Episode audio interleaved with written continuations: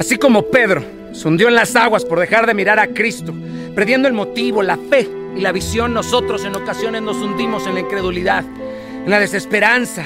Quedamos paralíticos de la fe por tantos batazos que nos han dado en la vida, olvidando que cuando le creímos a Dios nuestros pies flotaron por encima de la tormenta. Hoy retomemos esa mentalidad esa mentalidad renovada, deshazte de tus viejas ideas que te estorban, coloca esa mirada en Cristo. A pesar de que lo veas lejos, ten serenidad. Aunque estés viendo la barca hundirse y el cielo caerse a pedazos sobre ti, que el miedo de no saber qué va a pasar mañana hoy te embargue.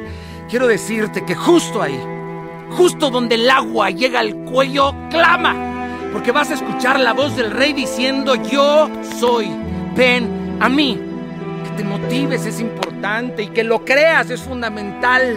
Créeme que sirve y por lo menos ayuda. Existe una concepción equivocada sobre lo positivo. Piensan que es un museo de fantasías, donde te invitamos a un mundo utópico, en donde nadie quiere enfrentar la terrible realidad y no, queridos.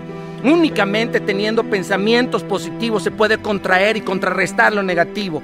La gente que llama a este movimiento de motivación, en algo chapa, de vendedores de humo, se equivocan. Porque cuando tú piensas en algo positivo, modificas la bioquímica de lo que ves y de lo que eres. De hecho, la única manera de tener comunión con lo negativo es pensando en Dios, en lo positivo, porque en Dios no hay nada negativo. De hecho, le entregas todo lo negativo y él como catalizador lo transforma en positivo. Únicamente siendo revolucionario puedes romper el canon antiguo que te mantiene en la caverna de tu propia miseria. Si lees la Biblia, vas a darte cuenta que está lleno de pensamientos positivos, de gente positiva que a pesar de estar viviendo terrores, logra transformar la amargura y la noche en un bello amanecer en la Biblia. Hay cientos de personas motivadoras, inspiradoras que exhortan a otros de manera amorosa, con fe, con fuerza, levantarse. El mundo fue hecho con la palabra, Dios está en la palabra.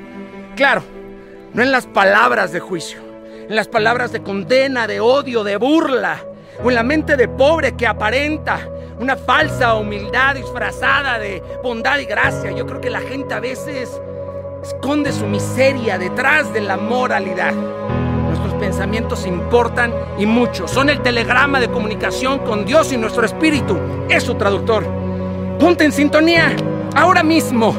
Bájale el volumen al mundo exterior, conéctate a la transmisión de lo eterno y te aseguro que por momentos vas a despegar tus pies de la tierra y vas a tocar lo eterno de puntitas, mirarás más allá y te vas a dar cuenta que eres del más allá. No temas más, tu morada ya está reservada y mientras que estás llegando ahí, sácala del estadio, construye una vida digna de, de recordar, de compartir. No hay nada que perder más que perder el miedo a no hacer nada con todo lo que se nos ha dado por gracia. Por gracia se nos dio la vida, el alma, el corazón, el cuerpo, tu mente, tus talentos. Multiplícate ahora mismo, no mañana. Expándete más allá de los confines de la tierra. ¿Qué importa que te hayas equivocado ya mil veces y que nadie cree en ti? ¿Qué carajos te importa un pepino? Dios sí cree en ti. Cuando vuelvas a intentarlo en Él, te aseguro que vas a eclipsar todos los errores del pasado y la gente dirá, mira, se volvió a levantar aunque creíamos que nunca lo haría. Y esos que se rieron de ti, esos que se mofaron de ti, esos que al día de hoy siguen diciendo, ¿cómo coños lo ha conseguido si es un estúpido? Bueno, van a seguir criticando, duro, pero siempre desde el mismo lugar. Hay gente que quiere volar, pero a costa de tus alas.